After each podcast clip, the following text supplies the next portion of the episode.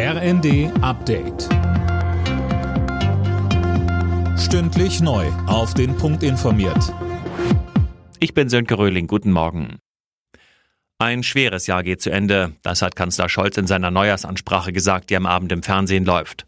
Auch in Deutschland seien die Folgen des Ukraine-Kriegs im Alltag spürbar. Trotzdem ruft er die Bürger zu Zuversicht und Zusammenhalt auf.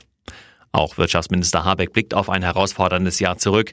Nicht alles sei aber schlecht gewesen. Gerade mit Blick auf die erneuerbaren Energien habe sich einiges getan. Der Anteil der Erneuerbaren an der Stromversorgung ist deutlich gewachsen, von etwa 40 Prozent auf 47 Prozent. Das heißt, fast die Hälfte des Stroms in Deutschland in diesem Jahr war erneuerbar. Und wenn es gut läuft, knacken wir im nächsten Jahr die 50 Prozent. Das Bundeskartellamt will im kommenden Jahr gegen zu hohe Strom- und Gaspreise vorgehen.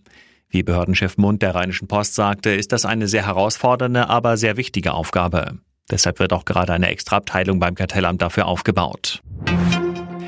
Erst Italien und Spanien und jetzt auch Großbritannien und Frankreich. Immer mehr europäische Länder führen eine Corona-Testpflicht für Reisen aus China ein.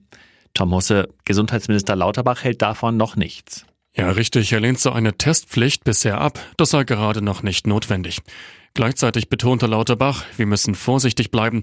Er bereitet deshalb mit anderen europäischen Staaten ein Variantenmonitoring an Flughäfen vor, um neue Virusmutationen frühzeitig zu erkennen. Dabei könnten die Passagiere einzelner Flugzeuge stichprobenartig auf Corona getestet werden.